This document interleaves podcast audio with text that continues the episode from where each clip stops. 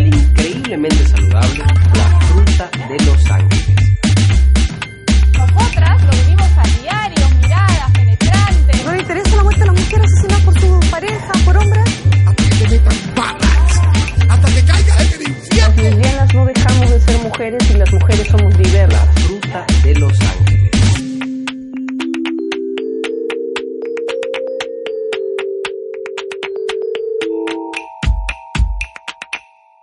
Hola, mi nombre es Carolina Silva Santisteban Y yo soy Gaile Rodríguez. y esto es Papaya Show. El mundo a través de la papaya, o sea, desde la visión de dos mujeres lesbianas. Esta vez tenemos de invitado, invitadísimo especial, Marquito Rodríguez. Bienvenido, bienvenido a la papaya. Gracias, me siento así, súper, súper, no sé, raro, fuera de mi ambiente. Hoy día tenemos un programa especial eh, que se trata de vivir fuera, del closet. Eh, y bueno, acá, eh, para hablar de temas de visibilidad, Creo que mejor invitado imposible. Sí, con- considero, aparte porque mucha gente no sabe, no sé si tú te acordarás, justo le estaba contando hoy día a Sí, Gaile, que, o sea, yo termino saliendo del closet Es verdad. por la nota que tú nos hiciste en Cuando Seamos Libres, que es una obra testimonial este, LGBTI, que nos hiciste una nota para la batería. Claro, cuando estaban empezando el proyecto, en verdad. Sí, cuando todavía era el canal de YouTube. Claro, y me acuerdo que tú decías, pucha, ahora sí ya con todo, pues, ¿no? Ya no queda de otra. Dije, no se pueden enterar por la tele, dije yo, tengo que salir antes. Eh, De hecho, yo lo cuento en Choripán, eh, que me hicieron una nota, que justo antes de salir yo me siento con mis papás. Y acá está Marco, que seguramente lo han visto Sale, este en, en- en- en la edad de oro de, de ese programa. Sí, claro, o sea, parte importante de mi vida y de hecho, o sea, también tiene que ver mucho con la visibilidad. De hecho, o sea, ser gay y trabajar en un programa abiertamente y utilizar que eres gay para eso, o sea, ha sido bien claro. complicado. Sí, sí. O sea, sí, pues no, pero vamos en orden, creo, para poder hablar. Pero, el primer o sea, bloque, el primer bloque. ¿De qué se trata el primer bloque, mi amor? El primer bloque, estoy acá este, leyendo mi pauta. Se trata de la relación con tu familia y amigos, si todo fue ok o mal. O sea, este programa básicamente es para hablar de cómo es cuando ya sales del closet. Hay, hay- hay mucho temor cuando, cuando uno ya tomó la decisión, salió del closet, qué pasó. Cambió tu vida, porque de hecho siempre hay un cambio, hay un antes y un después. Sí, bueno, yo en mi caso personal tuve dos momentos importantes. El primero fue cuando me asumí yo mismo eh, como, como gay y, y viví mi vida sin tener que decírsela a nadie, porque yo no hablé con mis papás. O sea, yo simplemente Ah, seguí viviendo. Pero, o sea, ya ellos sabían que yo salía con chicos, Ajá. sabía que tenía una vida sexual Lo que en se mi ve no se cuarto. Exacto, ¿no? Y, y en verdad tiene que ver con detalles bien precisos y bien importantes en mi vida. Yo, yo tengo una hermana que tiene dos años menos que yo, bueno, como un año, ocho, me- nueve meses, y mi hermana es lesbiana, pero cuando era... Ah, yo no sabía eso. Sí, es lesbiana. Pero cuando éramos niños no sabíamos eso, y mi hermana era una señorita, una niña de su casa, y ella decía que le gustaba mucho el color morado. Y el color morado es mi color favorito. Pero yo como niño, que se formaba como un niño, no Ajá. decía que su color favorito era el morado porque era un color de niña. Ajá. Entonces yo decía que era el azul porque era bien parecido al morado. ¿Ok? Entonces, cuando asumí que el color morado era mi color favorito y podía comprarme mis cosas moradas, fue mi Me primer momento de vivir realmente como yo quería vivir. O sea, el, de hecho, el morado fue el, col- primer color que me pinté el pelo. Ajá. Como unas, es como un, fue un tema de identidad. O sea. Claro. no me pinté para el público, me pinté Claro. para, Para mí, para sentirme que yo estaba realmente Tú. siendo quien quiero ser. Ajá. Y para eso, para mí, pintarme el pelo fue una cosa muy importante. Y de hecho, comprarme mis primeras cosas de un lapicero, para mí era importante, porque era lo que yo quería tener. Era como yo quería que la gente me vea. Entonces, ese fue el primer momento. Y tú ahorita estás, o sea, tienes un, ¿cómo se llama eso? Así. Ahora, bueno, eso también tiene que ver con un poco con el tema de la sociedad. Lo que pasa es que yo soy un payaso, ya, o sea, yo soy de la gente que, por ejemplo, está en la calle y ve algo que le gusta y se lo compra. A veces no lo uso, pero me gusta. Por ejemplo, mi tienda favorita es Casas y Cosas porque te compras cosas que no necesitas, ¿no? Y vas y te paseas así por todos lados. Y o sea, cuando tus papis se vieron así, te dijeron algo, usando la vinchita. No, no, no, eh, ahí no ¿Cómo estaba vincha, pero sí, por ejemplo, sí me ponía, o sea, lo que pasa es que como yo actuaba en ese tiempo, entonces también me ponía a poner payasadas y no decían nada. Pero, o sea, sí me ponía un huevo de piercings, o sea, pero piercings gay, pues, o sea, me ponía piercing en el ombligo, así, o sea, bonito. Me acuerdo, yo me compraba politos talla 10, así de niño. Pegadito, Pega- Claro, y pegadito. me los ponía así para que sean bien cortos y era como que, o sea, pucha. Un topsito. Mi mamá decía, ya, pues, ¿no? O sea, Claro, claro. no seas abusivo, ese polo no te queda ya, pero, o sea, igual lo usaba porque quería, ¿no? ¿Y tú nunca tuviste un momento así, un momento donde, donde has hablado con tus papás? Sí, lo que pasa es que mi papá se fue a vivir a Japón cuando yo tenía 15 años y regresó cuando yo tenía 22 y yo estaba en televisión. Entonces, mi papá, o sea, sabía que era gay, pero sabía porque mi mamá le había dicho que yo tenía una vida gay activa, pero no sabía Activa. pero ni tanto en ese tiempo, pero o sea, pero pero sin embargo, mi papá, o sea, sabía porque él compraba los programas ahí en Japón donde yo trabajaba y yo salía Ah. abiertamente gay en la pantalla. Entonces era como, sabe, sé que mi hijo es gay, pero nunca lo supe. Entonces, Sí, yo me acuerdo, perdóname, yo me acuerdo que me, me acabo de acordar que tú, tú tuviste una nota, este, no sé si fueron los Jonas Brothers. Claro. Yo he ido, yo fui a unas fiestas patrias vestido de drag a Palacio de Gobierno. No tenía cabina de la Maya. Pero, o sea, y después fui a entrevistar vestido de mujer a papá de Humala. La Eso acabó de mucho un desastre porque la mamá es una homofóbica terrible que me dijo, tú no Claro. puedes tener sexo por donde haces caca. Y yo decía, no puede ser. O sea, en verdad era, bueno, fue muy gracioso. Pero la cosa es que, o sea, sí fue parte de, parte de, y la cosa es que cuando, o sea, mi papá vino a Lima y yo me acuerdo que yo tenía novio en ese tiempo y estaba durmiendo en mi cuarto. Ajá. Y, Ok. entonces yo estaba en mi cuarto, que era al costado de la puerta de entrada, y mi papá ha tocado la puerta y me ha dicho, Marcos, y yo, hola, ah, hola papá, después de casi ocho años. Y mi papá ha entrado, le saludó, hola mi novio, hola, ¿cómo estás? Y era, o sea, la Ah. primera sí, fue súper De fuerte. frente, de, de frente. frente. Me acuerdo que a los dos o tres días recién él me dijo que para él fue complicado porque su familia le hizo varias preguntas. Ajá. Pero, o sea, él dice, siempre me dijo que él nunca respondió nada porque no sabía qué responder, porque no había hablado conmigo. pues. Claro. O sea, todo bien, yo le agradezco a mis papás por haberme dejado hacer lo que quería hacer, pero no le pasa a todos, pues, ¿no? O sea, mucha suerte. Sí, porque, o sea, esa sería en verdad la situación utópica, ¿no? Que no tengas la necesidad, De esta, salir esta de ansiedad, estos nervios, eh, por tener ese momento de hablar y salir del closet, que las personas heterosexuales no tienen ese momento en sus vidas. Entonces, Claro. ese, ese sería el mundo ideal, ¿no? Yo me considero afortunado. Hay una cosa más utópica aún. Cuando a los 14 años mi mamá ya sabía que yo oh, definitivamente iba a ser gay, mi mamá no me llevó al psicólogo, fue psicólogo ella, Manja. A preguntar cómo tenía que lidiar con... Claro. O sea, no, qué agua, qué agua, qué agua. Qué loco, porque, o sea, la típica es que tú sales del closet, o sea, de hecho, cuando yo salí del closet, mi mamá me dijo, lo único que te pido es que vayas a terapia. A mi hermana sí la mandaron, ¿ah? ¿Sí? porque, o sea, porque mi hermana se lo negó. O sea, lo que pasa Ah, es que, ya. o sea, Ese es el era como, ah, el hijo cabro, sí, pues ya va a ser cabro. Pero mi hermana era, estás, o sea, tú has ¿Segura? algo, claro, le decían, piénsalo bien, mejor es que ir a terapia como para que ¿Quién, te... quién salió primero? Yo. O sea, yo cumplo, o sea, yo ya salí primero a los 15, mi mamá tenía 13. ¿Ya? Y cuando yo acabo el colegio, mi hermana intentó, no sé por qué, o sea, yo tenía un novio y mi hermana lo nombra su chambelán de quinceañero. Entonces, yo estaba así en esa ok. época de celos y me dijo que le gustaba el chico, pero era como que un momento de, de así, de, de, de su confusión. Claro. Y ahí yo cumplo 18, bueno, yo cumplo 20, ya tenía 18 y comenzamos a ir a la discoteca, al vale todo, íbamos todos los días. Es la típica, ¿no? Cuando Claro, sí, vale, todos los días. Todos los días Y a veces vale. no teníamos plata, o sea, íbamos con dos soles, un sol para No regresar importa. y cuando se iba el micro, ya en el último nos regresamos a la jato, o sea, era eso. Todos los que me regresaba en combión, a la justa, así, ¿va? Claro, en me combi acuerdo que antes, los domingos, había una promoción que compras un vaso de vodka y te lo llenaban varias veces en la noche hasta las Ajá. 2 de la mañana, creo. Entonces, Buenas épocas. entre 5, ahora ya no hay esa promoción. No, ya no. Pero ahora, entre 5 así nos, se juntaban, bueno, yo a veces me colaba, pero sobre todo ella, y se juntaba con varios amigos que conoció ahí. Y compartían un vaso entre todos. O sea, uno tomaba y lo iban a llenar y tomaba el otro, así. Y esa es la pobreza extrema, pues ya sabes. Si no tienes plata, no sales. ¿no? Era así de sencillo, no sales. Y, y de ahí me acuerdo que un día fuimos a la primera marcha, a la que fuimos juntos. Ella tenía 18. Y estábamos así caminando y me dijo, oye, creo que me gustan las mujeres, ¿ah? Te la soltó. Sí, Te la como- soltó como y yo, si nada. o sea, en verdad, yo ya lo sabía, porque ya había, la había visto besarse con una chica en la discoteca y todo eso, pero en verdad sí me molestó un poco, porque sentía de que mi familia me iba a volver a mí responsable de eso. Claro, ah. Entonces sí me chocó un poco. Ajá. O sea, Como, no, vas a cumplir el estereotipo. para decir, yo han sido lo que le llevaba por ese camino y no sé qué.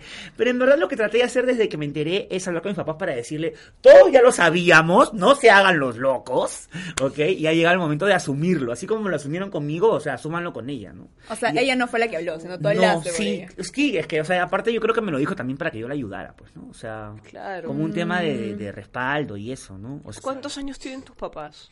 Mi mamá tiene 50 y mi papá tiene 55. Yo tengo 33, o sea que igual me tuvieron bien chivolos. Claro, Pero, o sea, sí.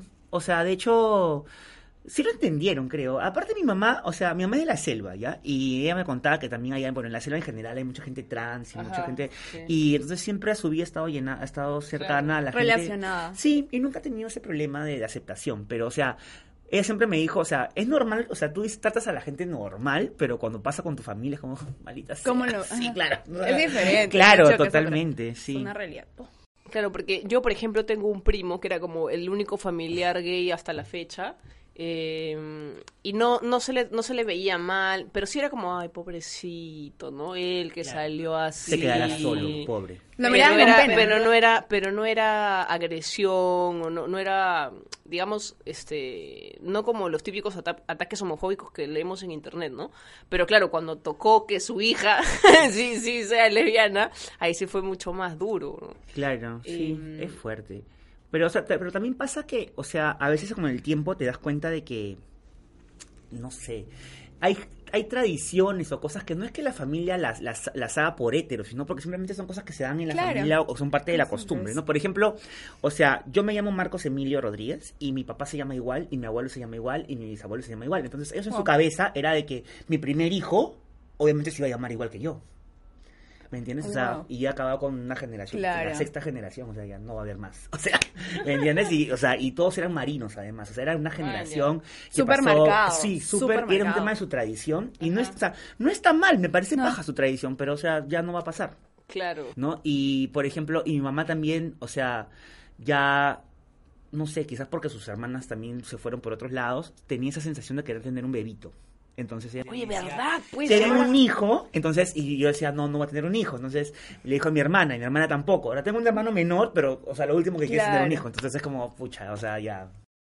y no y no y- o sea Ese para ellos también. Sí, pues porque, eh, por ejemplo, incluso mi mamá, que en su, en su momento también fue homofóbica y todo, y se construyó por amor a su hija, em, sí se le salió en algún momento un comentario de, ay, ¿y tú y tu novia no piensan adoptar? Pero, o sea, Siempre es como sale. por su Igual mi familia. nieto. Mi mamá sí me ha dicho directamente, tengo un hijo y yo lo cuido. O sea, Ah, mi mamá también me ha dicho, Claro. como mi papá, todos los papás, como si fuera un juguetito, ¿no? Cómpralo y yo lo, yo lo sí, vamos a comprar uno y ya, yo me encargo. O sea, sí. Yo sumo todo. Sí, mi papá Claro. es idéntico. ¿Y hubo algún, hubo algún caso, alguna amistad que se fue cuando saliste del closet? Ah, no en mi caso, pero mi mamá sí me ha contado que ha pasado mucho. De hecho, o sea, eh, mi mamá es una persona que, o sea, que ha conocido las redes sociales ya bien, bien de mayor, ya cuando era toda una corriente. ¿no? O sea, ya se metió porque no le quedaba de otra, estaba aburrida. Entonces, o sea, pero no, no sabía ni cómo usarlas, ¿no? O sea, ella pensaba que si ponía hola le iba a escuchar todo el mundo, ¿no? O sea, Yo siempre cuento una anécdota porque mi mamá, o sea, puso, este, quiero ubicar a mis compañeras de colegio, así a lo que todo el Facebook Ajá, va a leer, ¿no? Pero no entiende cómo era. Entonces, este, o sea, y sí me contaba que a veces publicaba cosas mías y que la gente no las tomaba muy bien. Claro, eso le pasa mucho a los papás. Sí, sí, Claro. sí. sí, sí, han pasado por eso. O sea, me acuerdo que, por ejemplo, un año puso un mensaje algo así como, como que en el Día del Orgullo, que sabía que era un día importante para mí, pero no sabía, o sea, de qué manera comunicarlo para que sepa que también es importante para ella, Oh. ¿no? Pero es como, sí, pues no es Busca raro. sus maneras. Sí, sí, trataba de, o sea, trataba de hacerme sentir importante. Es igual que, pues, yo, por ejemplo, mi mamá tiene como siete Facebook porque no sé por qué las fueras perdiendo las claves o algo. Entonces, yo las paro, la paro bloqueando cada cierto tiempo. Porque se, o sea, lo que pasa es que yo tengo mucha gente que me sigue y hay gente que, que son haters, pues, ¿no? Que, escriben ter- cosas. Y le, pero le escribe a cada uno, señor, usted no sabe cómo es mi hija. ¿Cómo es como mi hijo? No sabe. Le escribe y dice, señor, mi hijo lo cre- yo lo he criado y él sabe. Y es como, mamá, no no. contestes, sí. Claro, Una vez se puse a publicar fotos mías de niño. O sea, y era como, no, o sea, publicas en tu muro, pero no en los comentarios de la gente, ¿me entiendes? O sea, no. Este es hijo. claro, no, yo le decía, mamá, te voy a bloquear. Y no, mi mamá terca. De hecho, y aunque no parezca, no tengo una relación cercana con mi mamá, pero, o sea, siento que las redes sociales es una forma de mantenernos cercanos. Porque, por ejemplo, o sea, yo sí la acepté por eso, porque yo decía, si no la acepto y no saben qué estoy, pueden ir a verla siempre. Y dijo, mejor que me vea por redes que sepa que estoy bien y ya mantengo mi distancia, ¿no? O sea, voy a verlo Lo cuando yo decido. Exacto, o sea, que vea que estoy bien y que no me pasa nada. ¿no?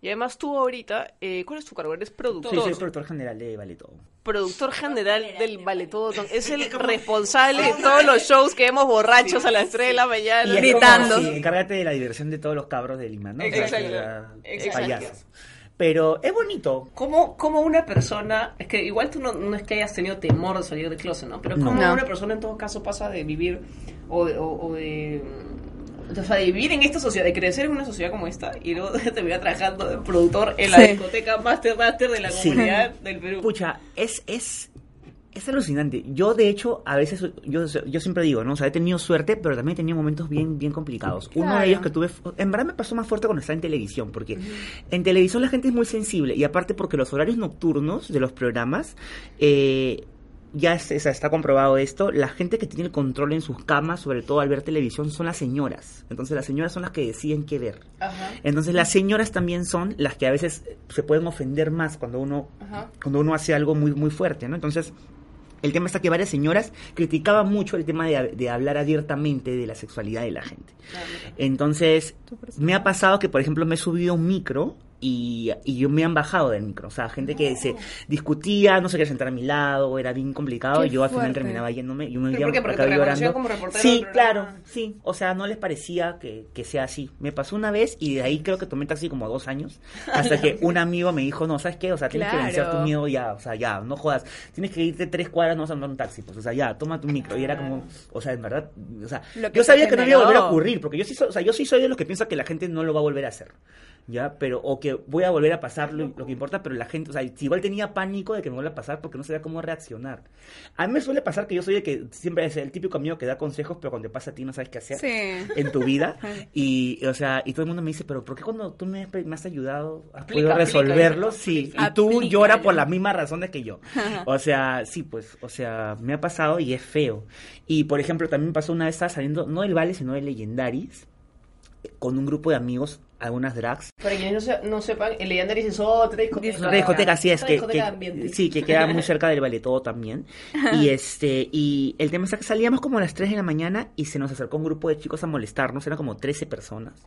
Y al final terminaron corriendo detrás de nosotros y a un amigo le pegaron. Yo tuve que meterme a un tacho de basura que está en... ¿Cómo se llama esta calle? Eh, Tarata. ¿Ya? Ahí tiene como salidas donde están los... ya. te puedo creer. Sí, claro, y hicimos la denuncia en televisión, o sea, porque además el problema está que un amigo terminó ensangrentado, tirado en el suelo, y era un grupo de personas que ya habían este, tenido un problema, y pasamos por la puerta de, de un supermercado que está por ahí, y había serenazgo, y le dijimos, señor, nos están persiguiendo, por favor ayúdenos, y serenazgo no hizo nada. Entonces, cuando hemos llegado al arco con Benavides, a la misma esquina, han aparecido por la vuelta y hemos tenido que correr cada uno por su lado para salvar Claro. su vida. Y a un amigo lo agarraron y ahí me metí en un tacho. Estuve horas metido en el tacho. Y cuando he salido, un amigo estaba en sangre, nos juntamos, otros estaban ya en un micro. Y al final dijimos, vamos a denunciar. Y ninguno de mis amigos quería denunciar porque, Miedo. porque su familia no sabía, porque no quería meterse en algo. Yo tuve que hacer la denuncia y encima en el canal me ayudaron para poder hacer Claro. el noticiero y todo Claro. eso. Pero, o sea, ¿Qué terminó todo? eh, votaron a Serenazgo, me llamó el mismo alcalde que era Jorge Muñoz en ese tiempo Ajá. y me junté con el alcalde y me propuso hacer un, un- hablar con la gente de Serenazgo, explicarles y fueron a, fueron a las o sea, sí, nos, sí nos ayudaron. No sé si siguió haciendo esa política, pero por lo menos, o sea, me llamó personalmente el alcalde, o sea, Claro. como para decir, en verdad la fregamos, ¿no? Pero, o sea, sí, pues, pero, o sea, el, el tema está que también yo he tenido suerte en que yo he podido hacer eso. Pero ¿qué pasa Es con la gente que, no, tiene voz? hacer. Claro. O sea, ¿qué pasa con la la gente gente que está caminando en Miraflores y que simplemente es atacada? O sea, Hablando de eso, Sí, sí. hablando de eso, no, para hablar en el segundo, en el segundo bloque, ¿les parece? Para Ah, continuar sí. con la conversación. Un poco más del tema de la sociedad. Otro temita, pero tocar en el segundo bloque. Perfecto. ¿Qué- ¿Con qué tema volvemos? Con vivir con la sociedad, cómo lo vivimos en sociedad. Justamente lo que estamos hablando. Así que es. volvemos con el segundo bloque en Papaya Show. Volvemos.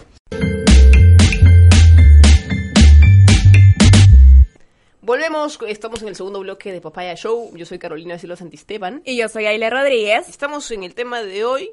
que es Vivir fuera del closet. Vivir fuera del closet, estamos con Marquitos Rodríguez, Nuestro invitado. eh, productor general del Vale Todo Downtown, responsable de la diversión de todos los cabros de Lima. Eh, en alguna oportunidad también reportero del programa La Batería, de Aldo Miyashiro. Soy productor del programa y bueno, Ah, ¿también fuiste productor del yo era programa? productor ejecutivo del programa. Ah, man, ya. Y este, de hecho, yo he tenido suerte también porque he tenido suerte muy afortunada en mi vida. Porque que, o sea, yo acabé, yo estaba en la universidad estudiando en la Católica y una amiga que iba a artes escénicas se quería meter al taller del chino. Él enseñaba teatro en el centro de Lima y en la Católica está prohibido que otro te forme, pues. O sea, o sea, si ¿Ah, sí? claro, o sea, mientras estás estudiando en artes escénicas, o sea, no puedes llevar un taller porque, o sea, ellos tienen profesores que van a formar tu, tu, tu profesión, entonces no puedes llevar un taller. Te botan de la universidad. Entonces, Ah, este, ella se metió en secreto. Entonces se metió conmigo porque yo vivía una cuadra. Y al final terminé tan amigo de Aldo que cuando acabó el, el, el- acabó la carrera me llevó a trabajar. O sea, hicimos el proyecto juntos y yo acabé justo en la universidad. Entonces yo no he sido ni practicante ni asistente, por eso no tengo un cartón. Porque no tengo horas de práctica ni de Claro, nada. no yo fui productor ejecutivo de frente. Man, ya. Entonces, o sea, sí he sido bien afortunado. ¿eh? Pero qué chévere que igual, o sea, en televisión nacional haya- porque es que siempre siempre es el payaso, el, el gay del programa. Sí. El punto. payaso. Y tú eras un, pues, uno, uno más del Mira, equipo. yo creo que tú, tú no eres payaso mientras te rías de ti mismo. O Claro. sea, porque hay muchas... Una verdad, vez, por ejemplo, es fueron, fueron unos chicos del molde invitados una vez y me acuerdo que ellos estaban en el set y, por ejemplo, Aldo a mí me decía cabro, pero me dije, por, o sea, yo mismo me digo cabro. Entonces es como, o sea... Para mí era algo normal, pero ellos lo veían como algo despectivo, decían, ay, ¿Cómo se lo burlan de ti, permites? exacto, o sea, y es como, mucho depende de que- con qué carga venga esa palabra, ¿no? O sea, Exacto. a O sea, si tú le dices a alguien gordo, no quiere decir que necesariamente lo estés insultando, pero, o sea, depende de la relación. Pero más aparte de de eso depende si tú lo tienes. aceptas. O sea, depende de Claro. uno mismo. Si te gusta como. Exacto. O sea, yo no creo que hay palabras malas, hay intenciones malas. Sí, o sea, sí. y la, la palabra puede ir ser muy graciosa también. O sea, de por sí, dentro de la comunidad, o sea, la palabra marica siempre ha sido algo con connotación negativa porque se ha usado para insultarnos, pero de pronto, desde la comunidad también hemos querido empoderarnos con esa palabra y ahora pues decir marica, Sí. por lo menos dentro de la comunidad, no es, Bueno, este, yo, yo tenía un blog. es algo malo. Claro, yo tenía un blog que se llamaba Cabro Malo. Y justamente le puse cabro malo porque para mí cabro es el sustantivo, no es el adjetivo. El Ajá. adjetivo es malo. Ajá. Porque hay cabros buenos y hay cabros malos. Ajá. O sea, y Aclaras. para eso lo puse, claro, para que la gente se dé cuenta que la palabra cabrón no tiene nada de malo. Y como parte de la promoción, comencé a usar el hashtag en mis publicaciones y a la gente le gustó. Al final dejé de escribir porque me da flojera y este y me quedé con el hashtag. Entonces hasta ahora siempre publico como en el hashtag, ¿no? Sí, bueno, pone hashtag cabro, no sé, pues. Por ejemplo, hoy día puse una publicación de Halloween y puse cabro de terror. claro, entonces este, voy acomodándome a lo que se, a lo que se presente. Este, este es lo que justamente es para hablar de cómo es ya, o sea, porque de, de pronto uno vive a veces en una burbuja, porque yo me he dado cuenta, ¿no? O sea, cuando yo salí del closet, em, ya cuando ya, ya salí así oficialmente, mi familia lo aceptó, este, mis, mis amigos, en verdad ya mis amigos ya lo sabían de antes, em, pero la cosa cambia cuando uno sales a la calle, cuando eres expresivo en la calle. Yo soy súper expresiva con mi novia. Súper. Eh, y a veces como yo ando como muy así, como muy ah, mirando la mariposa, mirando este lo, lo que sea que pase, eh, no me doy cuenta, pero y cuando presto atención, sí, me doy cuenta de miradas. Yo sí eh, sé de fijarme un poco más. Sí, o- y volteo a verla a ella y está con una cara de que quiere De- matar a todo el mundo. Porque yo me doy cuenta, pero no le digo, porque es como, ya, o sea, no hay que hacer caso. Ya, ya fue. Yo estoy en modo Sheldon Cooper sin darme cuenta. Sí. Y tú estás, eso ju- ju- justo quería decir, y tú estás con, con tu vinchita, Ah, ya me pasó. tiene, tiene puesto, tiene Tutú. puesto un tutú, que yo justo, Me justo encanta. por, por eso es que yo dije, pucha, sería buena idea invitar a Marcos porque me acordé de tu publicación sobre el tutú. Sí, claro. La Y, y que tiene que ver, bueno, esto comenzó hace como seis meses más o menos. Que pasó que yo estaba, yo me puse una vincha porque en verdad, o sea, como te digo, a mí me gusta comprar mis onceras. Entonces, hay una tienda en el arco donde venden estas vinchitas y ganchitos y cosas. Entonces, fui, en verdad, a comprarme un lapicero, Ya. a comprarme una vincha. Todo. Entonces, me compré una vincha así con unas cositas acá y me fui a comprar a Metro. Y en verdad, te lo juro, no me acordaba que tenía la vincha en la cabeza. O sea, te lo- o sea, fue así, no me acordaba. Así nació todo. Entonces, y yo estaba haciendo la cola y una señora que estaba delante mío se voltea y me dice, ese es de mujer. ¿En serio? Y yo así me, yo digo, ¿Qué? ¡ah! Así fue. Entonces yo le digo, y me decía, o sea, por eso la sociedad está como está, me dice. Porque, o sea, te ponen lo que te da la gana. Yo ¿En le digo, serio? digo, señora, ¿en serio? O sea, Sí, y comencé a discutir con la señora. Entonces, Pero por mi vincha. Claro, ¿cómo por mi vincha, claro, sí. Mi vincha es la que ha hecho que todo se vaya la miércoles aquí. Entonces, le dije, señora, la verdad, le dije, la sociedad está como está por gente como usted, Sí, que se molesta por algo que no tiene absolutamente nada de malo. ¿Dónde dice mi vincha que es de mujer? ¿Dónde? ¿Dónde Ajá, dice? claro. Y, o sea, y la señora estaba, entonces... al- escribí, yo estaba indignadísimo y al- escribí y en verdad dije, me voy a comprar otra y voy a ir a metro a la misma hora, ojalá que la señora regrese y me la vuelve a encontrar. Y nunca me la volví a encontrar, pero, o sea, espero ese momento que llegue con ansias. Y no es que me lo siga poniendo por ella, me pongo porque me gusta. Pero después pasó que me la puse el fin de semana y me lo puse el siguiente. Y cuando un día decidí no ponerme, en la discoteca comenzaron, ¿y tú vincha? Ay, ya te hincha. Y el tutú. Porque el tutú yo lo ponía de vez en cuando, pero por, por, por vacilar.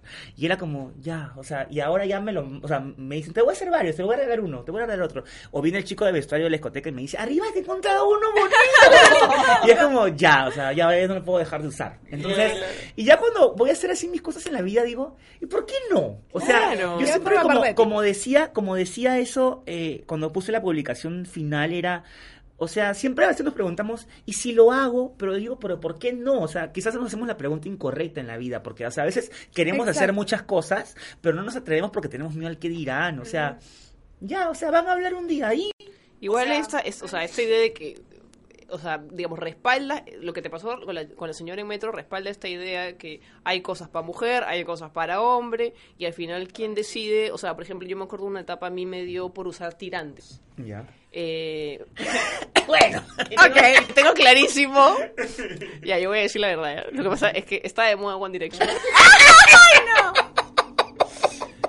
Y yo era fan de One Direction. Ya. Entonces, Bueno, eh, uno de los huevones usaba... Yo era una believer y yo me he ido al concierto de Justin. Bieber. Está en cuarta Ah, fila. yo me puse triste porque no pude ir en a la, primera, en la primera fila de Justin Bieber estaba este, Nadine Heredia, porque era Claro. con sus hijas, Ajá. y Justin bajó. Y yo he empujado al suelo a una niña de 8 años para poder agarrarle la mano. O sea, no me interesó. Así fue, ¡fuera, niña! Así, o sea? ¿Lo suelo, lo conseguiste? conseguí. Fue cuando Ah, me ya. volteé y la vi en el suelo. sí, pero ya no importa. No, o sea, a mí se me dio por usar tirantes y, y me acuerdo que yo no me había, no lo había asociado con algo de, de hombre, ¿no? Entonces solo me compraba mis tirantes, así, total, mi mamá no sabía por qué. No, además porque tu referencia de One Direction no era muy varonil tampoco. No, pues, es que, es que a mí me gusta, eh, que justo a mí me empezó a gustar mucho esa moda, me, me creo que por eso lo seguía, me, me gustaba mucho su estilo de vestir, entonces me empecé a comprar como cositas, buscaba, buscaba looks parecidos cuando iba a las tiendas, entonces me acuerdo clarísimo una vez mi mamá que me dijo, este, oye, mmm, ¿está de moda que usen eso? Pero así como dudar, y yo... Eh, yo pensando como, puta madre, ¿qué más? ¿Qué mujer usa tirantes? ¿Qué mujer usa tirantes? Tu referencia. Yo, ay, no sé, mamá, a mí me gusta. Dijo, ah, ya. Yo lo he visto en hombres, ¿no? y no me decía más. Y yo, pero, pero es que a la larga, o sea, yo podría ser heterosexual y querer usar tirantes y no tiene nada de malo. Y claro, por ejemplo, yo salgo a la calle, me pasa muy seguido que me confunden y me dicen joven, no sé qué, ¿no? Me, me pasa cada rato, hasta, o sea, hasta en entornos, o sea, súper formales, como una vez fui a dejar un- una carta a la embajada británica y había una señora limpiando las lunas y yo justo llegaba en bicicleta. Le digo, señora, ¿me puede cuidar la bici? Porque no había dónde amarrarla. ¿Me puede cuidar la bici? Solo voy a dejar un sobre. Ya, joven, no se preocupe, yo le cuido la bici. Y yo, maldita sea. Y él recién a la hora que salgo me dice, señorita, disculpe, porque se dio cuenta. Pero me pasa seguido. Y, cuan- y es, es más, estoy, yo me siento un poco más a, más a salvo, más, más, no sé si cómoda, cuando me confunden así, porque ya no me ven como algo raro. Cuando saben que soy mujer, ya ahí sí ya me empiezan a mirar como, ¿y por qué Sí, se viste exacto. así? ¿Y por qué se ve así? ¿Y por qué su pelo es así? Entonces ya es, es bastante incómodo. A mí me pasa por teléfono. sabes. Ah. Me pasa porque, o sea, Igual. que me dicen, Igual. señorita, y yo le la corriente. Y yo, señorita, ¿cómo está? Sí. ¿Y cómo se llama? Marcos. Ay, disculpe. Como, no, no se preocupe, siga nomás. A mí me pasa eso Claro. cada rato. Es una vaina. Claro, Gailés, Yo no sufro. Sí, no sufro Sí, nada. No, no te voy a contar porque... Nadie nunca se dio cuenta que es lesbiana. Sí. Eh, pero sí nos pasa cuando salimos en pareja.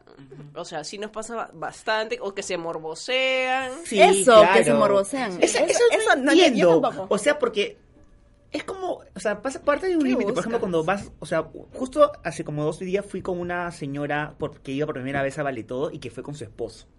Y su esposo decía, yo nunca he venido porque tengo miedo que me hagan algo. Entonces como, Ya. Ay, o sea, ya no escuché esto hace tanto tiempo que me parecía tan así prehistórico.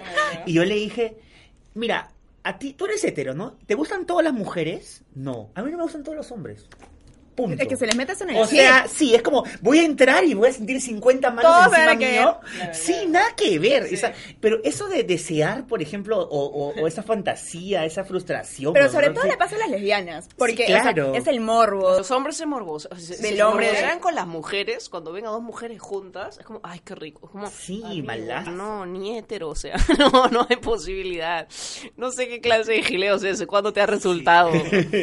Eh, y, y eso, o sea, salir es como una decisión, porque salir a la calle y ser visible es una forma de activismo. O sea, salir y, y no esconderte y decidir, o sea, por ejemplo, yo, o sea, la típica es como, ay, de pronto si pasas por un colegio, por un nido, a escaleta, No.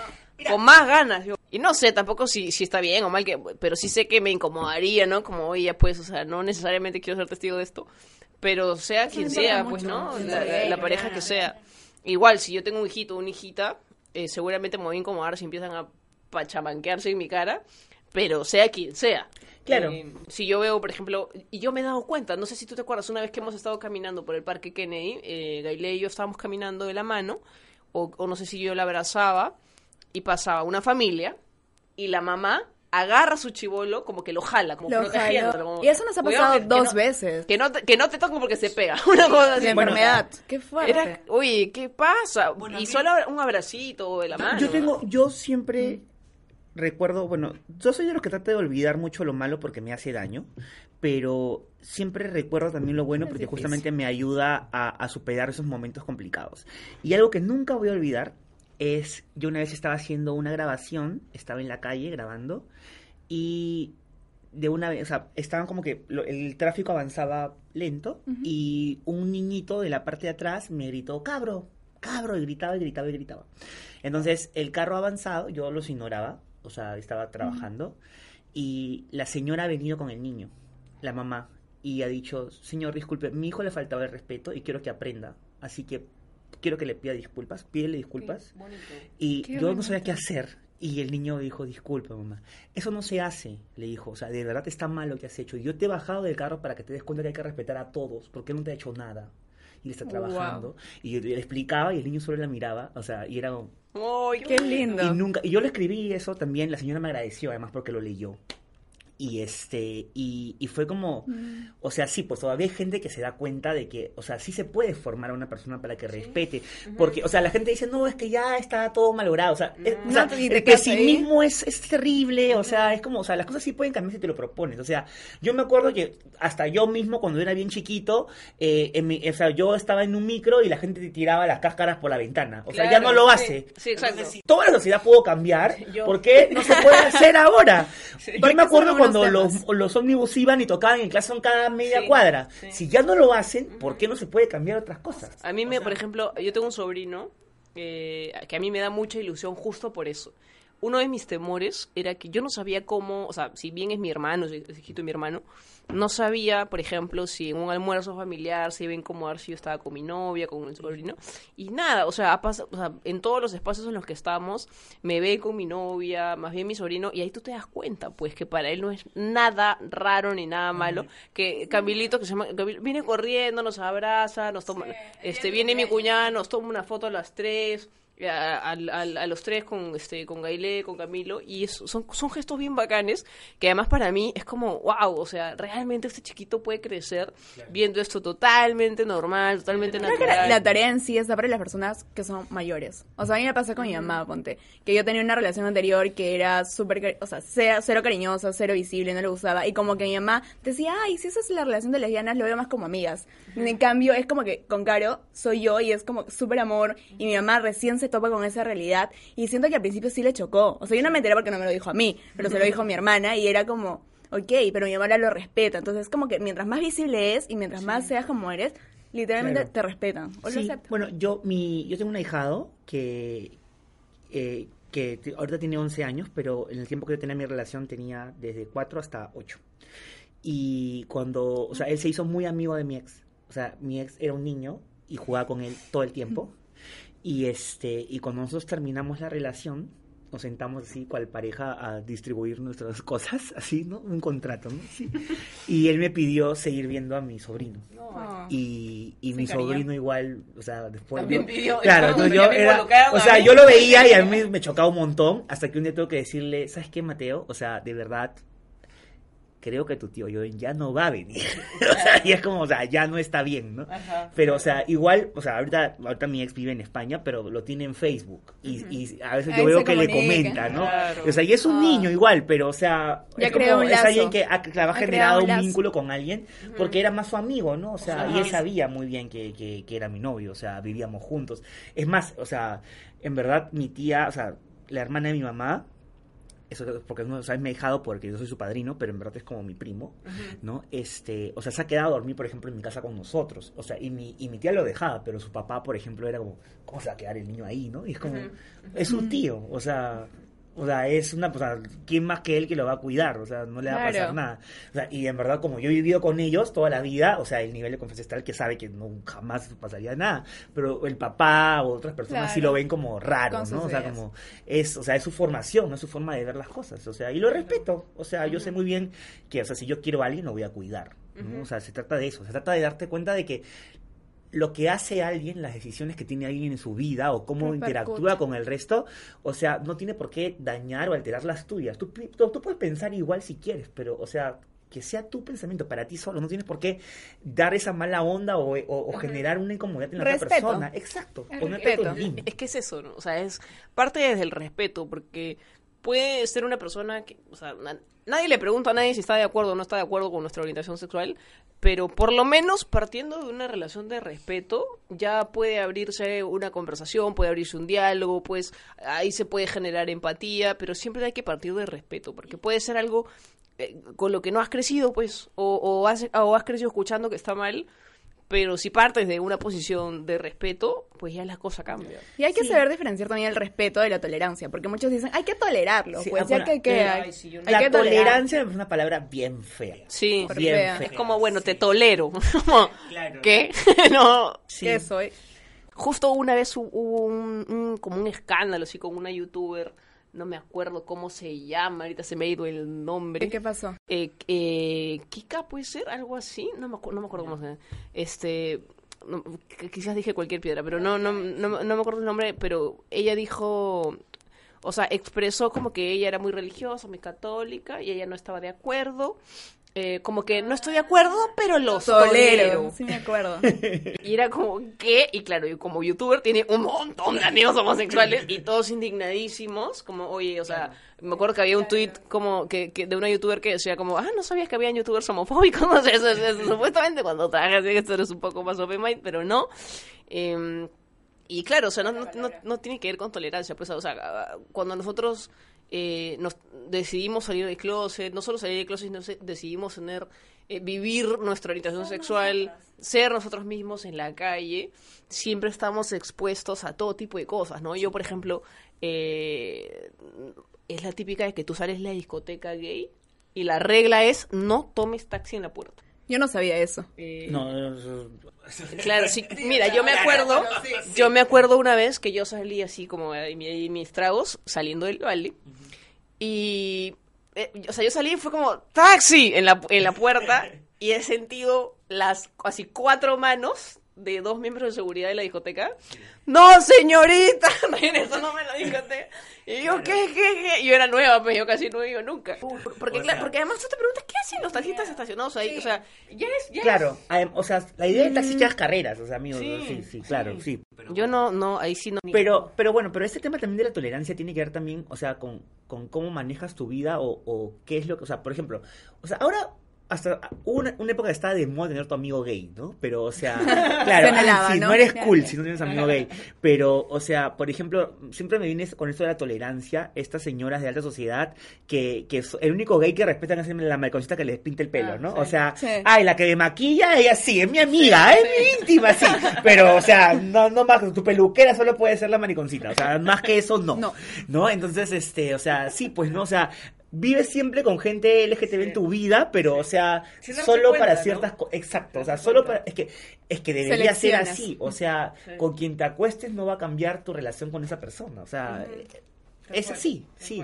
Pero sí, pues, o sea, la gente a veces no se da cuenta y, y simplemente ha asumido algo como que tiene que ser distinto. O sea, es raro, ¿no? Pero, o sea, luchamos día a día porque la gente entienda que somos iguales y que en verdad, o sea, yo no tengo que defender nada, yo no tengo que hacerle entender a la gente de nada. O sea, no debería, pero tengo que hacerlo porque así me ha marcado la sociedad que tengo que vivir, o sea. Pero también existe mucho, mucho egoísmo, porque se supone que nosotros vivimos, o la mayoría de la gente vive y lucha para tener una libertad en cualquier cosa. Y cuando uno ya consigue esa libertad, te ataca, lo ve mal. O sea, Exacto. Justamente- egoísmo. Justamente de eso vamos a hablar en el tercer bloque, que es hablar de estas formas de activismo, que a veces uno escucha la palabra activista y se imagina pues al, al amigo o a la amiga que están marchando, que están con las pancartas. No necesariamente, una forma de activismo es ser visible, o sea, Desde partiendo de algo tan básico. trinchera. Desde cada uno de su trinchera. Entonces, volvemos en un tercer bloque, esto es Papaya Show. Vaya show.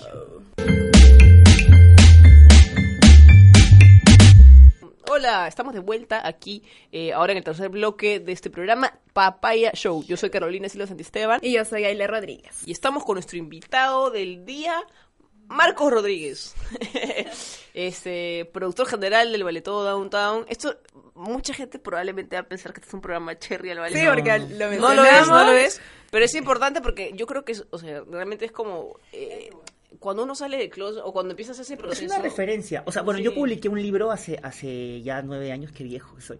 Y este, y en el libro, o sea, yo cuento 30 historias de mi vida personal y quizás más de la mitad tienen que ver con el ballet todo, porque es el lugar que Sí, tú es verdad, vas. es o sea, verdad. sí, o sea, es como tu referente para, no solo para vivir fuera de closet, sino para tu vida. Yo tengo material de stand-up que me pasó en el baile. Claro, exacto. Es verdad, es verdad. Para quienes no sepan, el Ballet Todo Downtown es una discoteca eh, de la comunidad LGBTIQ. eh, y bueno, él es productor ahí, entonces algunas cosas de las que conversemos de, de este, de todas maneras van a estar relacionadas, Sí, claro. pero, pero vamos pues. Pero no, no, no es pagado. no, no es ma- maldición. ¿no?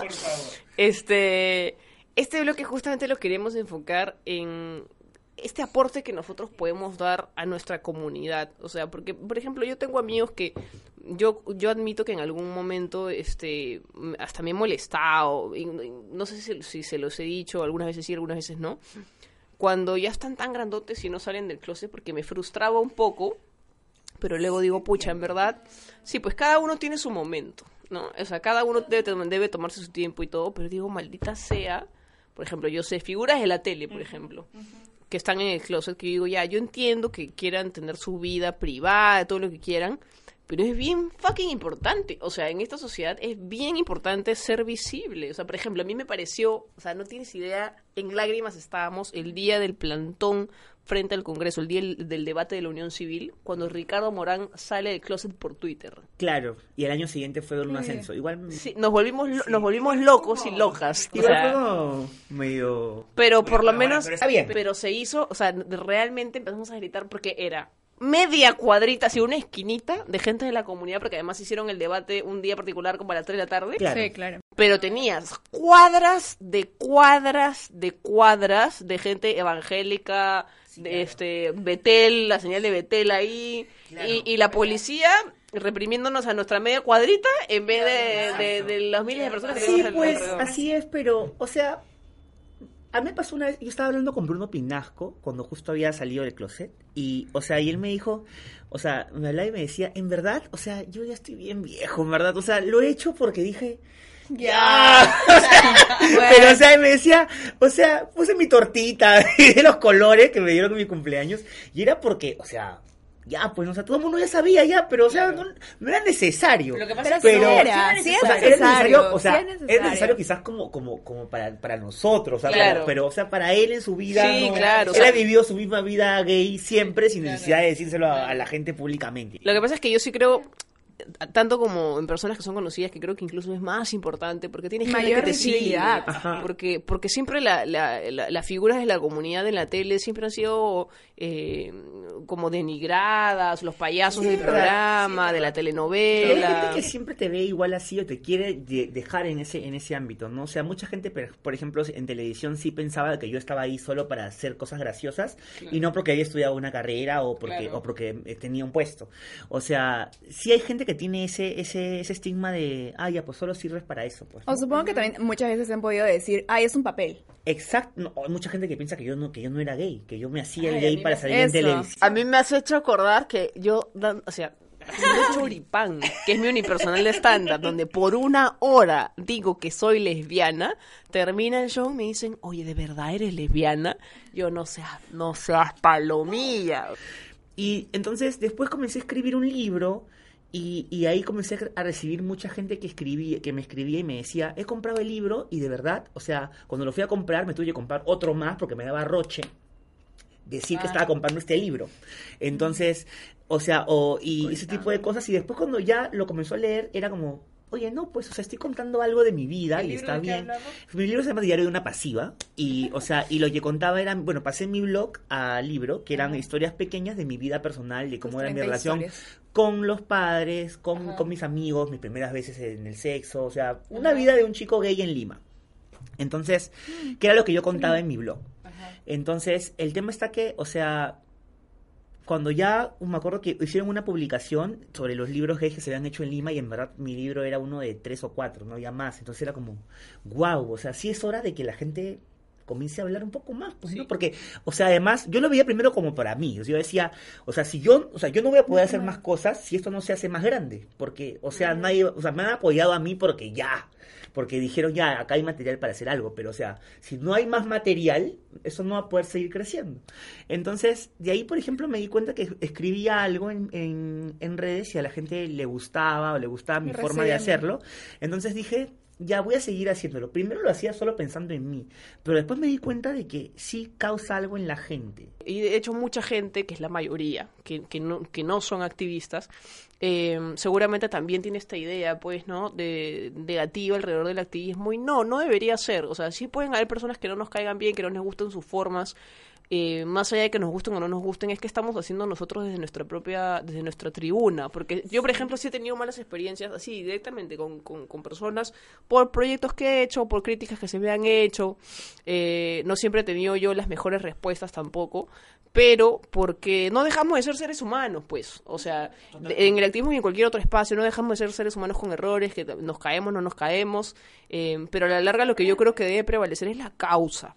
Eh, no porque no nos gusten algunas formas, es como, por ejemplo, yo tengo una forma de activismo desde las artes, que trato de que la gente que no tiene nada que ver, que no sabe nada eh, sobre feminismo, que, que, que no necesariamente estaría enterada de las cosas de la comunidad, trato de dirigirme a esas personas. Hay otros activistas que entiendo que su forma de activismo es más como que entre ellos, como de, militancia, eh, más un rollo este, eh, quizás de- entre partidos políticos, no sé. te sientes cómodo. Cada también. uno tiene desde su cancha, pues, ¿no? O sea, Claro. O sea, yo por ejemplo sí he encontrado también mi, mi nicho en eso. De hecho, a mí me gusta colaborar con la gente demostrándole que en verdad puedes vivir tu vida de la manera. Exacto. Y por eso que también, aparte, tengo una relación muy cercana con la gente que me escribe.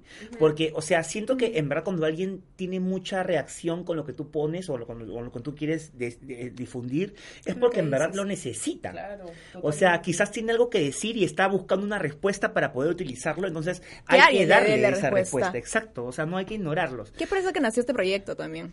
Además porque igual, o sea, en, en el tema activismo, por ejemplo, y creo que eso es una de las razones por las que eh, me, me reconcilio o, o, o o sea, ya desde la lógica digo, ay, no, no me debo pelear con esto, debo entender de dónde viene, es que también hay mucho dolor en la comunidad. O sea, cuando yo veo, por ejemplo, eh, a una persona, sea de la orientación que sea o de la identidad que sea, que está criticando, a veces nos decimos, ay, hay mucha violencia. Y sí, pues, la hay. También, dentro de la comunidad hay muchos ataques entre, entre nosotros mismos, pero es como, ya, pero ¿de dónde? O sea, yo ahora hago esta, este análisis de ya, ¿de dónde viene? ¿Por qué tiene esta reacción?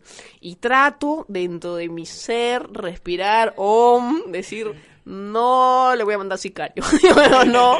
Eh, quiero entender por qué, porque claro, porque ha sido una persona que la han violentado toda su vida, que la han discriminado, y claro, quizás este mi actitud, mi, mi comentario, mi metida de pata en algún momento puede generar simplemente, o sea, o puede volverse la gota que derramó el vaso y pago pato, pues. Que no debería ser, el, no es lo ideal, obviamente, pero sí, sí, sí hago esta, esta tarea de respirar y decir, ok, este, no me agrada lo que ha hecho esta persona, pero sí estoy tratando de ya.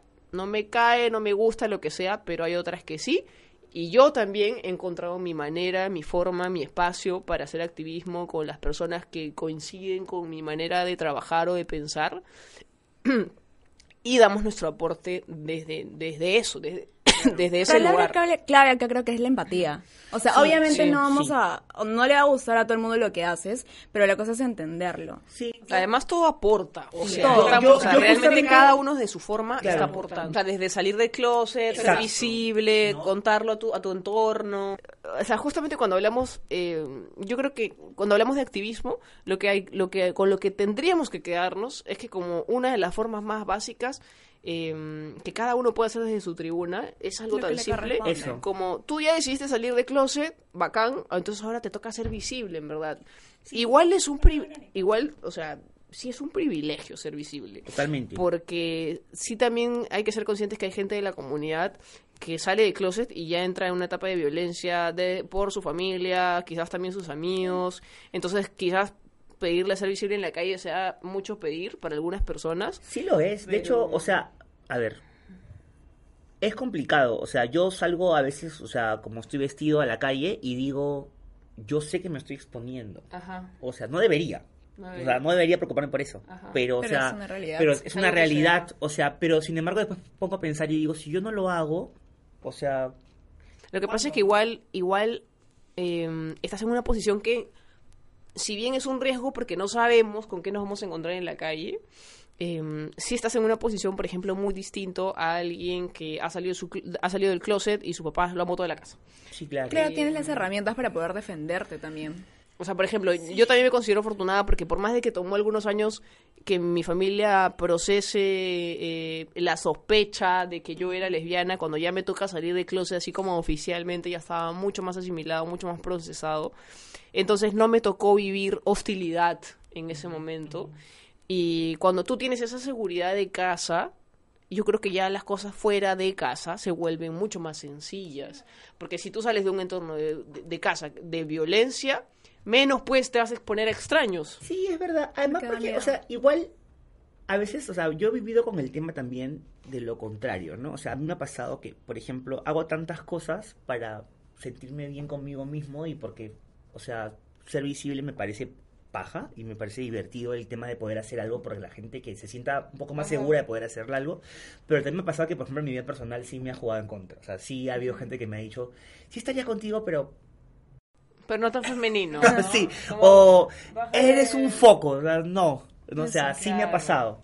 O sea, y después yo, y, y me ha hecho pensar en, o sea, ¿de verdad vale la pena? O sea, Te lo cuestionas. sí, te lo cuestionas porque, porque te duele. Aparte, y te duele porque además, o sea, la gente, esa persona que te ha criticado eso no, te- no, se- no se pone a pensar en esto que estamos hablando. En que, o sea, no solo lo hago por mí. Lo que yo estoy haciendo, Claro. estoy haciendo algo que después te va a permitir poder hacer realmente lo que tú quieres. Aparte, si tú estás, o sea, si tú estás diciendo que amas a una persona que quieres compartir, no, no pues va a ser con limitaciones. o sea, Exacto. como ya, pero no te pongas tu tutú. Ya, pero no seas tan femenino. No, ya. no seas Pero tú. uno de mis mejores amigos es súper, súper, súper, este, eh, como, ni siquiera ya femenino, sino que ju- juega bastante entre los, entre los dos, ¿no? Entre su masculinidad, su masculinidad y su feminidad. Eh, y sí, sí también este, sé que ha tenido relaciones o, hasta, o ha salido con chicos que le han dicho eso, ¿no? Como, tú eres lindo, además es súper fit, o sea, tiene el cuerpazo, baile hermoso, pero eh, es co- eso, eres un foco. El pero. Eh, y es como, ¿por qué? O sea, a mí no me pasa porque no considero que, que sea tan masculina. Eh, entonces, pero por ejemplo, hay mujeres lesbianas que mal llamadas camioneras, por ejemplo, ¿no? Lo que conocemos como las camioneras, que son las es que mucho más masculinas, este, no sé, pues eh, a mí me- yo me acuerdo una imagen clarita que seguramente es un estereotipo, pero me acuerdo la primera vez que voy a Leyandaris y me encuentro con un montón de chicas con BBD blanco con, con jeans y con cadenas, así, y era como... a la- o sea, ni siquiera... ¡No! Por. Sin camisa, sin camisa, sí, brazo pelado. Así, entonces era como, wow, faltan los tatuajes, ¿no? No, como, eh, yo me imagino que, claro, ellas salen con ese look en la calle y las van a joder o las van a violentar mucho más de lo que me violentarían a mí. O a Gailé, que Gailé, pues, no, di- digamos, no es el estereotipo de lesbiana, porque cuando uno dice lesbiana, te imaginas, pues, este... Sí, claro. eh, Valencia Mesa, o sea, súper masculina, ¿no? Cabello Sí. cortito. Eh, cabello cortito. Que la gente te conozca por lo que eres y por lo que vales. O sea, Claro. Me has hecho acordar, me has hecho acordar una cosa. Hablando de la feminidad, o sea, obviamente como que cuando salgo a la calle la gente no me mira mal porque no, no asume que soy lesbiana, Ajá. pero digamos, me pasó en el trabajo, que hicieron, en un ex trabajo, que hicieron de todo, o sea, buscando formas de votarme, pero en el fondo era porque era lesbiana. claro. O sea, y una persona X, cuando, o sea, y se inventó mil cosas, yo hablé directamente con mis jefes y los afronté. O sea, fue un tema de, yo sé que hay detrás de eso. O sea, es porque soy lesbiana. Y si, bueno, si no, si voy a estar en un lugar donde no me respetan, me retiro. Y fue como, no, bailé, tranquila. O sea, sí, sabemos que eres lesbiana, que no tiene nada que ver. Pero es el hecho de afrontarlo. Porque es que eso es otro tema, ser visible en el trabajo. Ay, yo sí la puse clara. A veces da miedo eh, que te boten de la Sí. chamba, qué sé yo. Sí. Mi, mi hermana tiene un trabajo poco se- bastante serio. Este, y, y por ejemplo, ella no vive una vida, o sea, vive su vida lesbiana normal con su novia. Pero, o sea, por ejemplo, nosotros no hablamos mucho, no tenemos mucha relación tampoco ahorita, pero, o sea, por ejemplo, ella me dice, tú a veces dices, ay, mi hermana es lesbiana, y normal, ¿no? Pero, o sea, pero ella dice, pero la gente que sabe que somos hermanos, o sea, como, ya, o sea, ya, me quemó, ¿no? Y es como, o sea, sí, pues, o sea, es complicado, porque en el trabajo sí te puedes tener algún tipo de represalia por, por, por, por cómo llevas tu Sí, vida, amigo. que no tiene nada que ver, o sea, es como- Sí, amigo, digamos, yo, yo estaba en un estudio de abogados. claro. Pero era como que, mm, ok, sí, es súper importante y todo lo que quieras, pero es respétenme. ¿Cómo voy a estar en un lugar en el que realmente voy a tener miedo de ser como soy y porque me van a votar? Claro. Entonces, yo decidí poner las cosas claras. Dentro de todo, creo que nosotros hemos sido más afortunados porque hemos Sí. trabajado en espacios donde, pues, Exacto. en la tele, en el teatro, en, en, en cualquier otro, digamos que tenga que ver con las artes, eh, siempre ha sido como, no sé, no sé si decir normal, pero es como más cotidiano. En verdad, yo quisiera terminar el bloque diciendo, eh, cómo- simplemente respondiendo así de la manera más breve posible para los tres, eh, ¿cómo es vivir fuera del closet estando en el Perú? Oh, bueno, es difícil, ¿no? O sea, el Perú es un país bien... Bueno, yo siempre... Mucha gente me dice, tú, por tu personalidad, deberías irte a vivir afuera. Es una cosa que siempre la gente a veces me repite y yo digo... Lo contrario. Yo amo el Perú, en verdad. Yo no soy buen viajero, de hecho yo viajo solo para dormir eh, o para relajarme y, y, y disfruto estar aquí y yo digo, no funcionaría en otro país, primero porque hay cosas de- del Perú en esencia que me gustan un montón y quizás el, el, el volverme así, el ser un poco más rebelde o, o ver que soy distinto al resto, me hace sentirme más con más ganas de quedarme aquí porque el Perú es un país paja, pero que a la vez tiene gente que no, no valora lo que, lo que es ser peruano. Para mí ser peruano no es solo vivir en esta ciudad o en, en este territorio, sino para mí ser peruano es es saber que, que tienes muchas, muchos recursos, saber de que, de que somos un país que ha salido adelante con la mano de la gente, apoyándose. En las situaciones más importantes del país hemos salido con solidaridad de la gente. Entonces, con el, con el, con el apoyar al, al que está a tu costado sin saber quién es. Entonces, o sea, creo que, que nosotros, o sea, viviendo nuestra vida gay abiertamente, estamos tratando de demostrar eso, de que todos somos las mismas personas, que todos somos peruanos iguales. O sea, y, y eso es, eso me parece que es una lucha constante. Yo prefiero decir no somos iguales porque en verdad no lo somos, somos diversos, somos, diver- diversos, pero- somos bien Pero de esencia, ¿no? Eh, Una vez escuché esa frase como sí, no somos iguales, somos diversos, porque creo que hay que entendernos y aprender a respetarnos y a amarnos en nuestra diversidad, porque no vamos a ser iguales jamás. No, pero, pero sí, pero sí, de la o sea, misma base de que seamos siendo- lo mismo. ¿no? Claro, o sea, siendo, o sea, siendo diversos es donde es cuando de- de- desde ese lugar es donde merecemos los mismos derechos. Sí, claro. Eh, ahí sí debemos, digamos, ser iguales ante la ley, iguales a- ante, ante, an- ante las reglas que puedan regir la sociedad en la que en las que vivimos. No, y, y suena tonto cuando, cuando hablas, o sea, esto de yo pago lo mismo y, y vale lo mismo, o sea, pero es la verdad, o sea... Es lo que es. Es lo que Como es. somos ciudadanos que aportan a su país,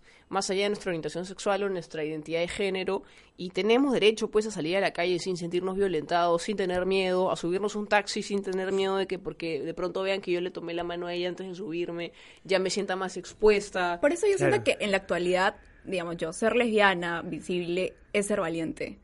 Porque definitivamente, ok, da miedo, pero yo que veo desde que salí del closet hasta hoy, sí hay un cambio, porque también me doy cuenta de que la gente ya está abriendo más sus perspectivas, sus horizontes, ya está siendo un poco más consciente de que existe una diversidad.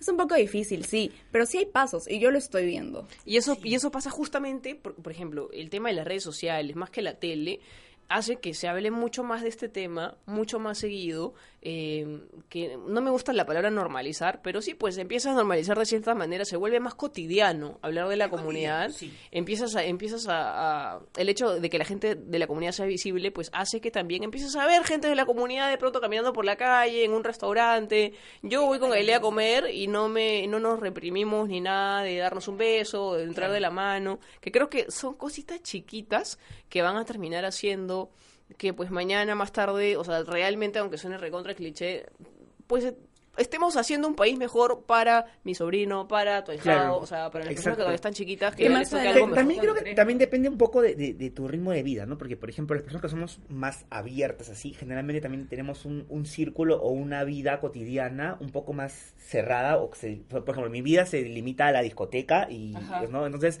cuando a veces, por ejemplo, como la semana pasada que voy a hacer un evento en la Embajada de Canadá, entonces como voy con terno, pero estoy con el pelo de colores y como...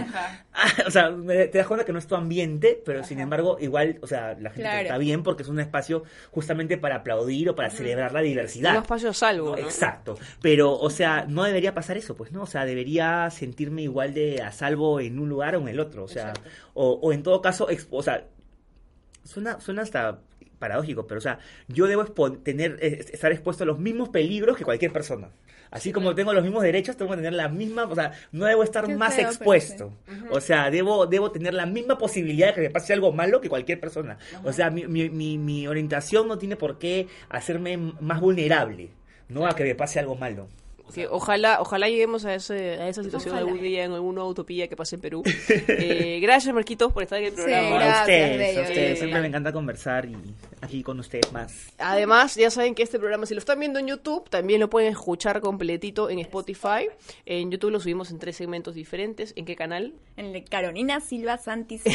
en mi canal. Aprovechándolo. En mi, en mi canal personal encuentran el podcast. De hecho, justamente es algo que conversaba hoy día con Gailé. Va a depender de la gente de la acogida que tenga el programa para ver si le creamos su canal propio. Cuéntenos si, si piensan que le debemos crear su canal propio. En Instagram, ¿cómo nos encuentran? Como Papaya Show Perú. Papaya Show Perú. Y en Spotify, como Papaya Show. Show.